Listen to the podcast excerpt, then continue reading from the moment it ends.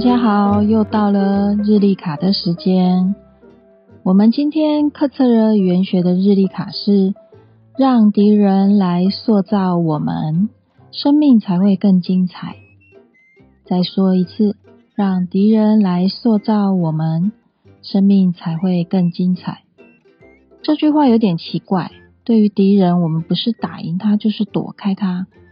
为什么还让他来塑造我们呢？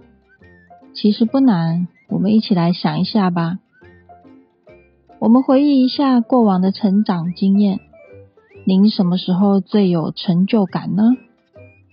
是小时候搞定了一道难题，或者气喘吁吁的终于跑完八百米比赛，还是长大后费尽千辛万苦，终于交到了女朋友、男朋友，又或者攻克了一个困扰自己很久很久的工作项目。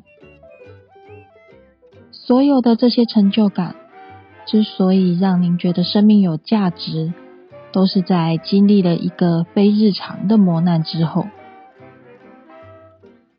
如果我们把这些事，让我们用了洪荒之力才解决完成的事情，比喻成一个人，那这个人就可以用敌人来称呼了。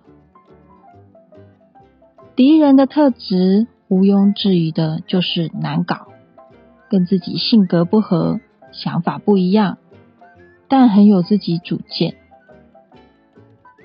总而言之，就是非常难合作，不好搞定。这个敌人可能是您的合作伙伴，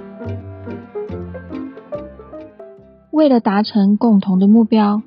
您不得不深入去观察、了解对方的想法，想尽各种办法说服对方，也可能要调整自己的个性来配合对方。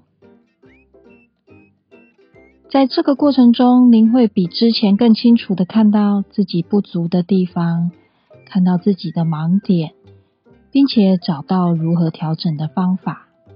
这个合作不一定会成功。但您一定会受益良多。另外，这个敌人还可能是一个很有挑战的市场。